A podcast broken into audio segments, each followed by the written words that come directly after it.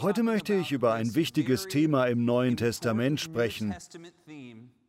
Etwas, was von jüdischen an nichtjüdische Christen geschrieben wurde. Wie wir sehen werden, spricht Petrus davon, aber auch Paulus, nämlich, dass wir als Gemeinde den Tempel Gottes bilden. Wir sind ein lebendiger Tempel. Das gilt auch individuell. Jeder von uns ist ein Tempel, wo wir auch sind. Obwohl unser Körper nicht perfekt ist, obwohl wir nicht alles richtig machen, tragen wir in uns die ganz reale Gegenwart von Jesus Christus. Eine Gegenwart, die Menschen brauchen. Wo immer wir hingehen, wenn wir in einen Raum treten, ist die biblische Vorstellung, dass wir den Himmel in diesen Raum bringen. Und am wichtigsten, die Menschen in dem Raum brauchen, was wir haben. Sie brauchen, was der Herr in unser Herzen gelegt hat. Meine Hoffnung ist, dass wir heute etwas verstehen. Wenn wir Leid ertragen, wenn wir schwere Zeiten durchmachen, wenn wir schlecht behandelt werden, wenn andere Lügen über uns verbreiten, wenn wir etwas verlieren, dann will der Teufel uns damit zwar schaden, aber er geht damit auch ein Risiko ein. Er weiß nämlich etwas, das nicht alle von uns wissen. Er weiß, wenn er uns angreift, uns etwas wegnimmt, uns fertig macht oder Ablehnung erleben lässt, dann kann Gott das benutzen, um etwas Neues in unserem Leben zu schaffen. Je schlimmer das ist, was wir durchmachen, desto besser kann unser Leben als Schüler von Jesus werden, solange wir eines nicht tun, solange wir nicht aufgeben solange wir nicht weglaufen, solange wir uns nicht von Gott abwenden. Die gute Nachricht ist, selbst in dem Fall ist die Chance hoch, dass Gott trotzdem noch eine gute Wende bringt. Sehen Sie, er ist so ein guter Gott. Die Bibel versichert uns, selbst wenn wir untreu werden, bleibt er treu. Er wird uns durch das, was wir durchmachen, hindurchtragen. Das ist das Erste, was ich Ihnen heute sagen will. Etwas Ermutigung. Gott wird etwas Gutes in Ihrem Leben tun. Mir gefällt das Bild, das C.S. Lewis in diesem Zusammenhang gebraucht. Frei wiedergegeben sagt er, wenn wir ins Reich Gottes eintreten, wenn wir zu Schülern von Jesus werden, dann ist unser Leben quasi ein lebendiges Haus. Gott macht sich daran, das Haus auf Vordermann zu bringen. Er stopft das Leck im Dach, er säubert die Dachrinne, er mäht den Rasen. Doch dann fängt er mit einem Mal an, einige Mauern einzureißen, Dinge herauszureißen und Löcher im Boden zu buddeln. Er legt einen neuen Boden und bevor wir uns versehen, verschwindet ein ganzer Haustrakt. Unser großes Esszimmer verschwindet. Das tut weh. Und wir schreien zu Gott. Warum geschieht das? C.S. Lewis sagt, das geschieht, weil Gott von Anfang an unser Haus nicht nur ein bisschen verbessern, sondern es in einen Palast verwandeln wollte. Er will einen neuen Lebensraum schaffen. Er will in uns leben. Doch um uns in den Palast zu verwandeln, den er vorgesehen hat, müssen wir teilweise auch erst einmal Verluste einstecken. Unsere persönliche Entwicklung ist ganz wichtig. Nicht nur für uns. Es gibt auch Schlüsselpersonen in unserem Leben. Das können unsere Kinder sein. Das können unsere Arbeitskollegen sein. Das können sogar unsere Feinde sein. Andere können eine völlige Wende in ihrer Weltsicht erleben durch etwas, was wir für sie tun oder eine Weise, wie wir sie beeinflussen. Als ich im Teenageralter zum Glauben fand, hatte ich noch einiges zu lernen. Ich bin froh, dass Sie diese Version von mir nicht sehen können. Denn obwohl ich eigentlich ein netter und lieber Typ war, war ich auch übertrieben streng in meinem Glauben. Es hat einige gute Lehren und ein gutes Bibelverständnis erfordert, ehe ich an diesem Punkt Freiheit fand und verstand, nicht nur Gerechtigkeit und Moral sind wichtig, sondern auch Gnade. Ich lernte Menschen so zu lieben, wie sie sind und mit mir selbst gnädig zu sein. Ich glaube, ein Großteil meiner Strenge rührte daher, dass ich mich für Dinge schämte, die ich getan hatte. Ich fühlte mich ausgeschlossen und daraus erwuchs diese übertriebene Strenge. Etwas, was ich dann als Pastor gelernt habe, ist Folgendes. Vermutlich werde ich Ärger dafür bekommen, das zu sagen. Schicken Sie Ihre Beschwerdebriefe an Chad Blake. Jedenfalls habe ich gelernt, dass man Menschen am besten zum Glauben führt, indem man sie bei der christlichen Arbeit mit einspannt. Ich will das erklären.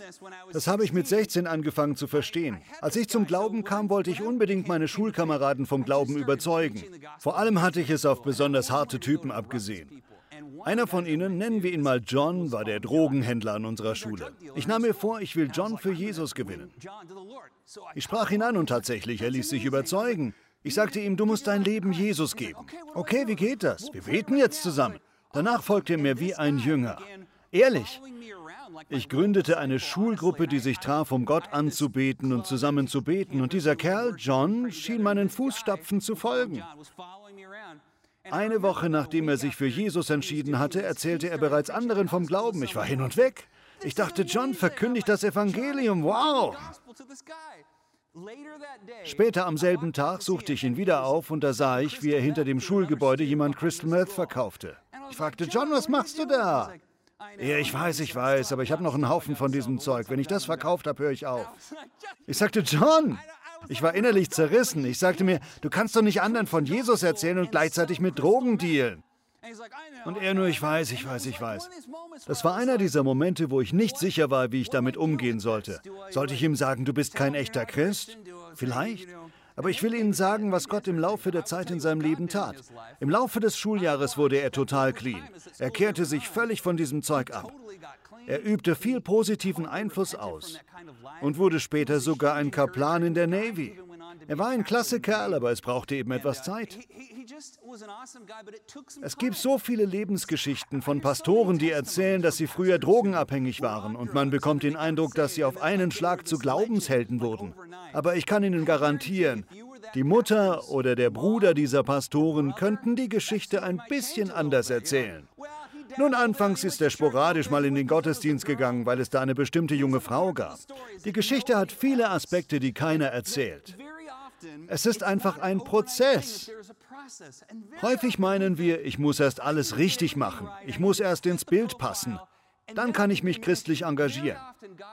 Gott hingegen ruft uns in unserer Unvollkommenheit auf. Mach dich auf, setz dich für mich ein. Je mehr du selbst als Tempel fungierst, als ein Garten Eden für andere, je mehr du anderen als Quelle der Inspiration und der Ermutigung dienst, je mehr Leben und Liebe du anderen spendest, desto mehr tue ich ein gutes Werk in dir. Ist es nicht das, worum es bei der guten Nachricht von Jesus geht? Er nimmt uns an, noch bevor wir glauben. Wir werden durch Gnade gerettet, nicht durch Vollkommenheit. Ich kann Ihnen sagen, wenn Sie warten, bis Sie vollkommen sind, ehe Sie Ihren Mitmenschen helfen, wenn Sie warten, für jemanden zu beten, der Trost braucht, wenn Sie warten, bis Sie vollkommen sind, ehe Sie anderen helfen, werden Sie es nie tun. Wir müssen verstehen, wir alle sind jetzt noch mit Mängeln behaftet. Wir sind nicht die Heiligkeit in Person. Wir alle haben Dinge, die wir lieber verbergen. Vielleicht haben Sie mit einer Sucht zu kämpfen. Vielleicht haben Sie etwas, was Sie nicht genau benennen können. Vielleicht sind Sie mit Zweifeln behaftet. Keine Sorge. Sie können sich trotzdem der Nächstenliebe widmen. Dadurch kann uns Gottes Gnade erfüllen. Ich bin überzeugt, wenn wir gegenüber unseren persönlichen Problemen nicht gleichgültig sind, uns aber weiter für Gottes Sache einsetzen, wird er mit uns diese Dinge zur gegebenen Zeit schon aufarbeiten. Noch ein anderes Beispiel. Ich erinnere mich an einen Bassspieler in unserem Musikteam. Er konnte sehr gut Bass spielen, war aber ein überzeugter Nichtchrist. Trotzdem wollte er gerne bei uns mitspielen. Ich sagte gerne. Warum auch nicht? Natürlich soll er in den Gottesdienst kommen. Warum sollte man etwas dagegen haben, dass so jemand in den Gottesdienst kommt, auch wenn er ein überzeugter Nichtchrist ist? Na und? Darum kümmert sich Jesus. Ich erlebte mit, wie dieser Bassspieler mit der Zeit zu einem überzeugten Christen wurde, dadurch, dass er Bass für Gott spielte. Ich fand das großartig. Damit möchte ich sagen, wenn Gott diese Menschen gebrauchen konnte, dann kann er auch sie gebrauchen. Der Teufel möchte ihnen alle möglichen Gründe einflüstern, warum sie nicht mit jemandem beten sollten warum sie ihren Arbeitskollegen nicht von ihrem christlichen Glauben erzählen sollten, warum sie verstecken sollten, was Gott Gutes in ihrem Leben tut, warum sie vom Glauben weg sollen und besonders, warum sie nichts Gutes für Gott tun können. Du bist so und so und nicht genug und so und so. Solche Gedanken kommen vom Feind. Ich sehe etwas anderes in der Bibel. Ich sehe, wie unser Herr Jesus eine Einladung an Teenager, kaputte Menschen, Diebe und die schlimmsten Typen in der Gesellschaft richtet. Folgt mir nach. Er reicht ihnen eine helfende Hand und tritt an ihre Seite, damit sie zu den Menschen werden können, zu denen sie berufen sind. Sie dürfen wissen, Gott glaubt, dass sie heute in dieser kaputten Welt etwas Gutes tun können, so wie sie sind. Sie dürfen wissen, das glaube ich auch. Ich bin auf Ihrer Seite und ich glaube, wenn Sie nur glauben, dass Sie durch den Tod und die Auferstehung Jesu, nicht durch die eigene Leistung, dass der Heilige Geist jetzt in Ihnen lebt, durch diesen Glauben kann sich Ihre ganze Welt verändern. Denken Sie nur daran, das, was die Bibel sagt, stimmt wirklich. Ja, wir sollten das Gute anstreben, wir sollen ein vorbildliches Leben führen und das Richtige tun. Aber Gottes Geist lebt in uns und wir haben die Verantwortung, nicht durch eigene Leistung, sondern durch das Kreuz, einfach Schritte zu wagen und es auszuleben. Einfach zu sagen, Herr, ich bin bereit. Dann erleben wir, wie Gott etwas Gutes in unserem Leben tut. Unsere heutige Bibelstelle steht im ersten Petrusbrief. Bevor wir diese Passage lesen, Petrus sagt, dass wir lebendige Steine sind. Das steht im 1. Petrus Kapitel 2, Vers 4. Petrus ist ein interessanter Typ. Er hieß nicht immer Petrus. Ursprünglich hieß er Simon. Auf Hebräisch wird er Shimon ausgesprochen. Sagen Sie alle Shimon. Sehen Sie, es macht Spaß, wieder Menschen hier zu haben, weil ich dann wieder Hebräisch und Griechischunterricht erteilen kann. Shimon. Shimon bedeutet hören oder gehorchen. Es ist dasselbe Wort wie im Shema Israel, dem bekannten Gebet. Höre, o Israel, der Herr ist unser Gott. Simon bedeutet also der Gehorsame, beziehungsweise jemand, der hört. Und wenn ich mir Simons Entwicklung, Petrus Entwicklung anschaue, sehe ich darin meine eigene Geschichte. Ich sehe jemand, der als Teenager ziemlich streng war, dann jedoch zu jemandem wurde, der sich dafür einsetzte, Außenstehende zu erreichen. Diese Entwicklung sehe ich bei Petrus. Als Petrus von Jesus berufen wird, heißt er wie gesagt noch nicht Petrus, sondern Simon. Simon fängt an, Jesus nachzufolgen, zusammen mit einer Schar anderer Jünger. Aber Simon ist nicht nur der Älteste, sondern fungiert auch als eine Art großer Bruder in der Gruppe. Ich glaube, ein Großteil seiner Entwicklung ist davon bestimmt, dass er mit dem ältester Bruder-Syndrom zu kämpfen hat. Kennt das jemand?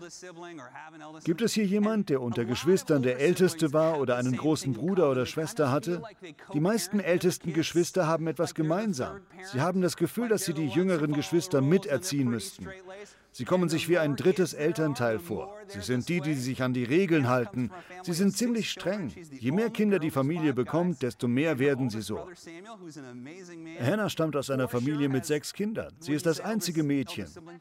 Sie hat fünf Brüder und ihr ältester Bruder, ein ganz toller Mann, hatte definitiv dieses ältester Bruder-Syndrom, oder? So ist Petrus. Strikt, jüdisch, ein Oberhebräer. Ich glaube, selbst nach der Auferstehung von Jesus sieht er sich immer noch als eine Art Rabbi, als sehr jüdisch. Aber wir sehen auch, wie Jesus etwas Neues in ihm hervorzubringen beginnt. Dazu eine kurze Zusammenfassung von etwas, was ich in einer anderen Predigt schon mal erwähnt habe. Und zwar gibt Jesus Simon einen neuen Namen, Petrus, an einem Ort namens Caesarea Philippi. Damals war diese Stadt sozusagen der Vatikan der Pan-Anbetung. Pan ist einer der vulgärsten Götter im römischen Pantheon. Er ist im Grunde der Gott von Sex und Zeugung. Diese Höhle, die Sie hinter mir sehen, ist eine Grotte dort. Da ist Wasser drin. Das war als das Tor des Hades bekannt. In der römischen Literatur ist der Hades kein feuriger Ort, sondern ein feuchter, nasser Ort unter der Erde. Die Vorstellung war, dass Pan vom Tor des Hades hervorkam und zu dem Ort direkt daneben ging. Dies wurde der Fels der Götter genannt, wo mehrere Nymphenstatuen und eine Pan-Statue standen und dort fanden die krassesten sexuellen Dinge statt. Verzeihen Sie mir, dass ich das erwähne, aber da gab es Massenorgien mit Ziegen und anderen Tieren. In einer Predigt habe ich darüber schon mal gesprochen und so eine Predigt hält man eigentlich nur alle zehn Jahre. Ich habe also bereits mein Pensum für erlaubtes Maß solcher Dinge überschritten. Interessant ist es aber schon. Das ist der Ort, zu dem Jesus diese sehr strengen puritanischen jungen Männer mitnimmt und wo er Simon eine Frage stellt. Für wen halten die Leute mich eigentlich? Simon erwidert, nun einige meinen, du seist Jeremia, andere halten dich für Elia oder Johannes den Täufer. Jesus fragt, und ihr, für wen haltet ihr mich? Da antwortet Simon, du bist der Christus, du bist der Messias, der Sohn des lebendigen Gottes. Jesus sagt ihm, du kannst dich glücklich schätzen, Simon. Von sich aus kommt kein Mensch zu dieser Einsicht. Sie wurde dir von meinem Vater im Himmel gegeben. Dann versichert Jesus ihm, auf diesen Felsen werde ich meine Gemeinde bauen. Was meint er damit? Er sagt, bis jetzt heißt du Simon, doch von nun an sollst du Petrus heißen. Eigentlich sagt er Kephas, weil er Aramäisch spricht. Aber im Griechischen ist es Petrus. Auf diesen Felsen werde ich meine Gemeinde bauen. Was bedeutet das? Schon seit Gedenken glauben Katholiken, damit sei gemeint, dass Jesus seine Gemeinde durch den Papst baut, weil dessen Amt durch die apostolische Nachfolge auf Petrus zurückzuführen sei. Vielleicht stimmt das. Protestanten hingegen meinen, Petrus Bekenntnis, du bist der Christus, der Sohn des lebendigen Gottes ist der Fels, auf den Jesus seine Gemeinde baut. Aber viele Bibelexperten haben noch eine andere Sichtweise. Schauen wir uns noch einmal den Fels der Götter an. Jesus sagte, auf diesen Felsen. Viele Bibelexperten sehen das als eine dritte Auslegungsmöglichkeit, dass Jesus Petrus sagt, auf diesen Felsen hier will ich meine Gemeinde bauen. Ich möchte, dass ihr in die Welt hinausgeht. Er bezieht sich nicht unbedingt auf eine Person oder eine Glaubenslehre, obwohl beides im Kern auch wahr ist. Aber was, wenn er diesen Felsen meinte? Ich möchte, dass ihr dorthin geht. Ich möchte, dass ihr zu Menschen geht, die kaputt sind, die verkorkst und seelisch verletzt sind, die alle möglichen bizarren Dinge ausprobieren in der Hoffnung, damit etwas Leben zu erhaschen, etwas Vergnügen oder Lebenssinn. Sie wollen den Sorgen und Ängsten dieser Welt entrinnen. Diese Menschen haben keine Vorstellung davon, wer sie wirklich sind. Dort geh hin, Petrus. Geh zu diesem Fels. Das gilt auch für uns. Wir sehen, wie Petrus im Buch der Apostelgeschichte immer wieder damit zu kämpfen hat. Er scheint die gute Nachricht von Jesus seinen jüdischen Landsleuten vorbehalten zu wollen und nicht an Außenstehende weitergeben zu wollen. Eine ganze Geschichte dreht sich um Cornelius, einen gottesfürchtigen römischen Soldaten, der von Petrus unterrichtet werden möchte, aber Petrus sträubt sich dagegen. Also gibt ihm Gott eine Vision. Im Laufe seines Lebens lernt Petrus allmählich, dass die gute gute Nachricht nicht nur für die Juden bestimmt ist, nicht nur für puritanische Menschen, sondern auch für Menschen wie diesen römischen Hauptmann. Sie ist für Menschen, die am Kult des Pan teilnehmen. Das wird dadurch deutlich, dass Petrus schließlich in Rom starb, dem damaligen New York. Es war die Weltstadt. Die ganze Macht, der ganze Einfluss, die ganze Kunst und Literatur, alles war in Rom gebündelt. Der Umstand, dass Petrus dort seine letzten Lebensjahre verbrachte und die Einflussnehmer unterrichtete, zeigt seine Veränderung. Er nahm diese Aufgabe an. Meine Predigtzeit geht zu Ende. Da sollte ich vielleicht mal zum Predigtext kommen. Jedenfalls ist das der Hintergrund dieses Briefes. Petrus sitzt in einem römischen Gefängnis. Vermutlich tropft es vor Nässe und vermutlich quält ihn der Hunger. Er ist inzwischen ein alter Mann, also leidet er wahrscheinlich auch an Arthritis. Er sitzt dort auf einem Stein und verfasst einen Brief an alle Gemeinden in Kleinasien, der heutigen Türkei. Er will sie ermutigen, weil so viele Christen wegen ihres Glaubens an Jesus Christus in der Zeit sehr zugesetzt wurde. Diese Christen setzten sich dafür ein, ihren notleidenden Mitmenschen die Rettung und das Leben des Heiligen Geistes nahezubringen. Besonders hart traf es Petrus selbst. Petrus beaufsichtigte die Gemeinde in Rom, die während der Herrschaft von Nero intensiver Verfolgung ausgesetzt war. Viele von Ihnen kennen den verrückten Kaiser Nero. Einige Historiker glauben, dass er und sein Liebhaber Tigellinus einen Brand stifteten, weil ihnen die Aussicht aus dem Palast nicht gefiel. Direkt vor dem Palast befanden sich im Grunde Zelte. Es war eine schlechte Nachbarschaft. Nero wollte dort lieber einen Swimmingpool haben. Also steckte er alles in Brand, damit all dieses Zeug aus dem Weg geräumt würde und er seinen Swimmingpool bauen konnte. Doch der Brand weitete sich aus und brannte ein Drittel der Stadt Rom nieder. Als das geschah, beschuldigte er eine kleine Gruppe in der Stadt, die er als Sekte bezeichnete, eine neue religiöse Gruppierung Christen genannt. Er behauptete, sie hätten den Brand gelegt. Er legte ihnen drei Dinge zur Last. Erstens, sie seien Atheisten, weil sie nicht an Neros Gottheit glaubten. Zweitens, sie seien Kannibalen, weil sie den Leib und das Blut von Jesus aßen. Drittens, sie seien inzestuös, weil Ehemänner und Frauen einander Bruder und Schwester nannten. Mit diesen Anschuldigungen gewappnet ging Nero gegen die Christen vor. Wahrscheinlich tötete er tausende Christen in Rom auf grausame Weise.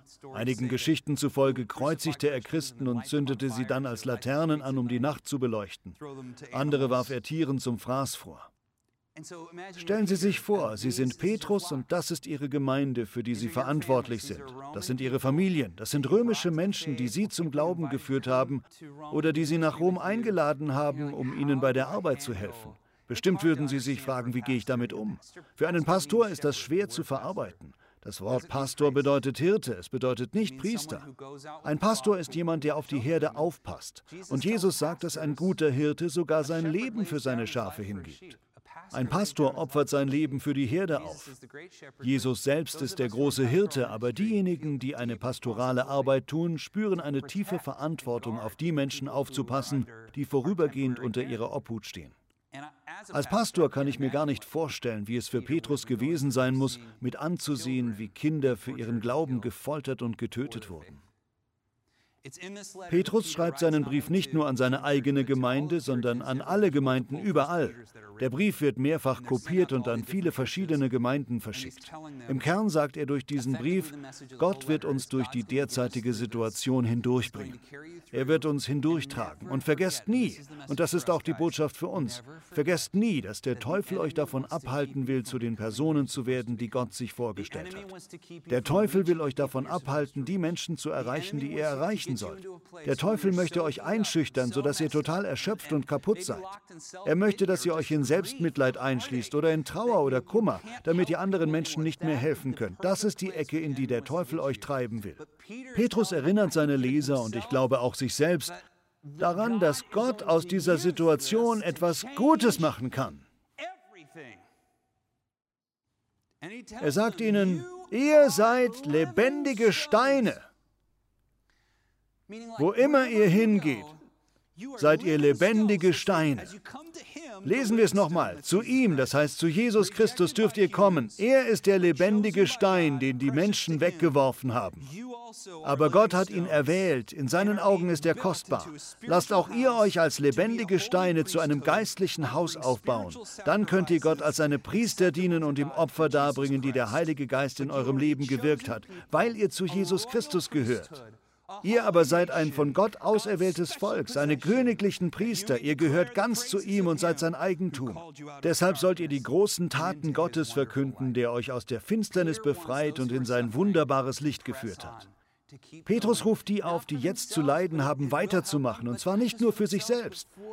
Das wird zwar auch ihnen selbst helfen, aber auch anderen Menschen, die sie brauchen. Noch einmal, die Bibel vergleicht uns mit dem Tempel. Wir sind wie kleine Tempel. Für einen Juden war es herausfordernd zu behaupten, man sei ein Tempel Gottes.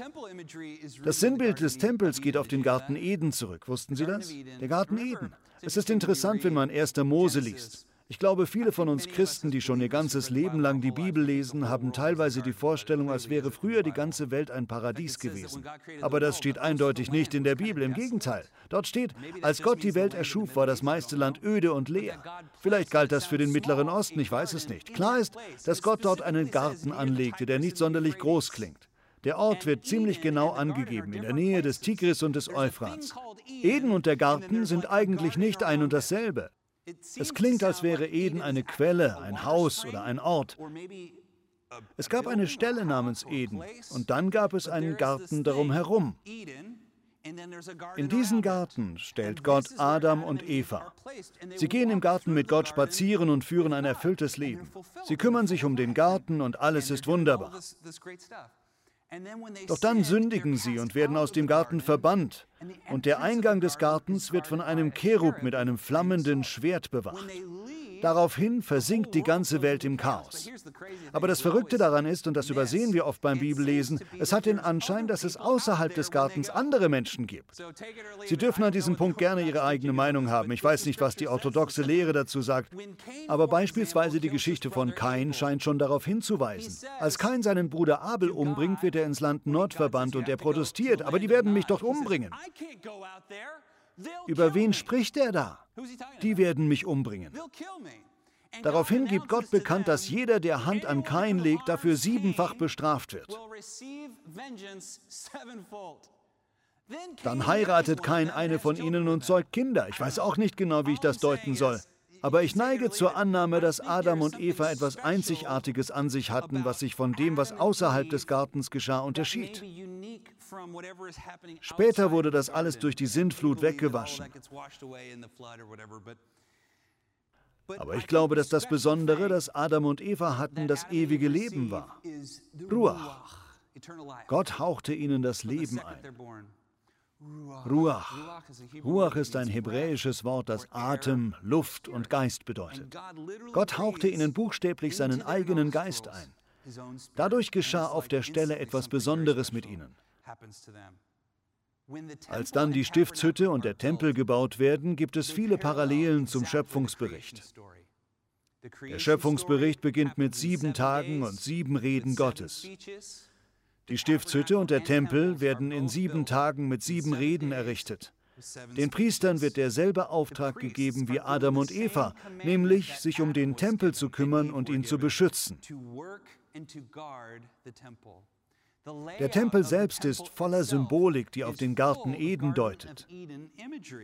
Können wir einmal ein Bild des Tempels sehen? Hier kann man die ganzen Pflanzen und dergleichen sehen, die Cherubim, die den Eingang des Gartens bewachten.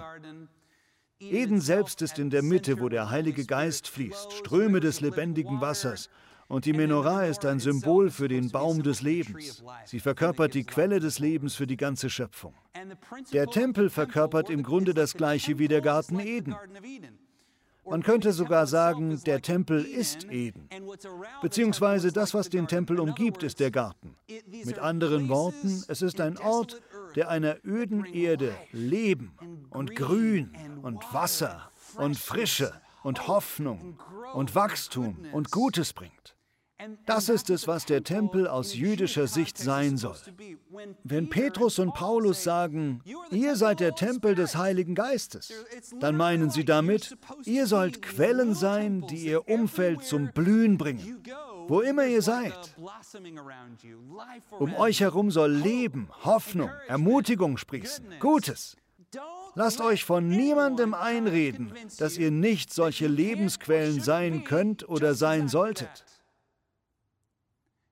Wenn nur eines von dem, was ich heute sage, bei Ihnen hängen bleibt, dann am besten dies. Menschen brauchen Sie. Mit all ihren Unvollkommenheiten und Fehlern und Ballast, was es im Einzelnen noch ist. Willkommen im Club, wir alle haben Ballast.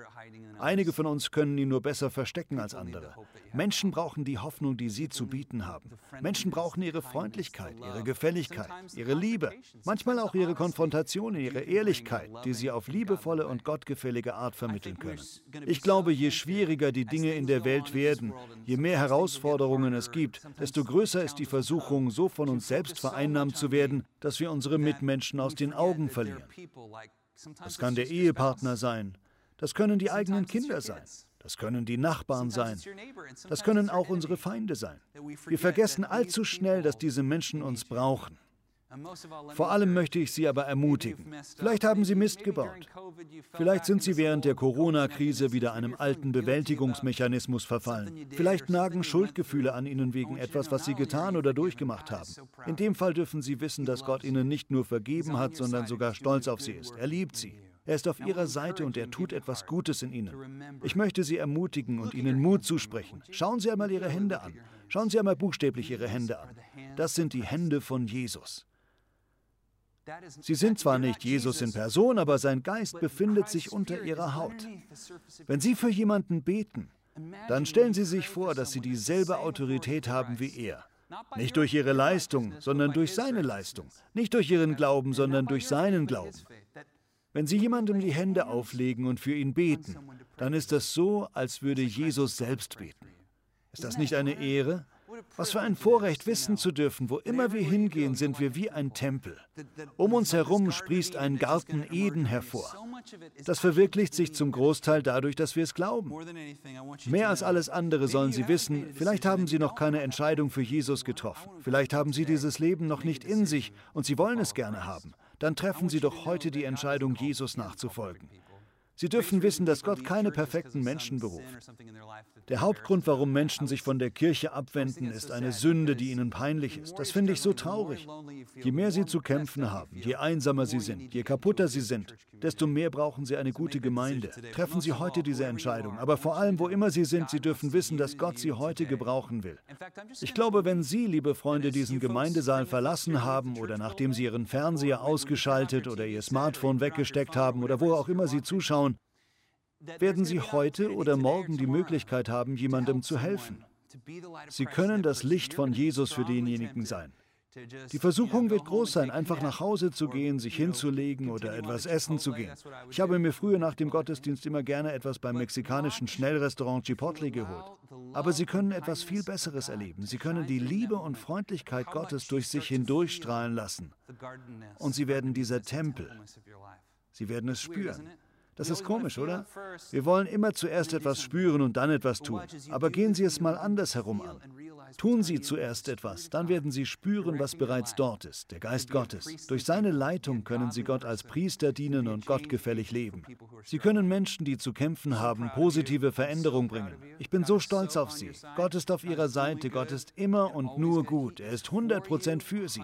Er steht den ganzen Weg hinter Ihnen und Sie dürfen wissen, dass auch ich hinter Ihnen stehe. Wir haben Sie lieb. Lassen Sie uns beten. Vater, danke, dass du uns so liebst, wie wir sind, nicht nur so, wie wir sein sollen. Und dass du uns so gebrauchen kannst, wie wir sind, nicht nur so, wie wir sein sollten. Herr, ich bete, dass die Menschen hier nicht nur an dich glauben, sondern auch glauben, dass du in ihnen lebst. Dass sie nicht nur glauben, dass du Großes tun kannst, sondern dass du Großes durch sie tun kannst. Dass sie nicht nur glauben, dass du gegenwärtig bist, sondern dass du ganz real in ihnen gegenwärtig bist. Herr, lass das überfließen. Füll unsere Becher bis zum Rand. Das beten wir. Herr, wir lieben dich so sehr. Wir beten im Namen von Jesus. Amen.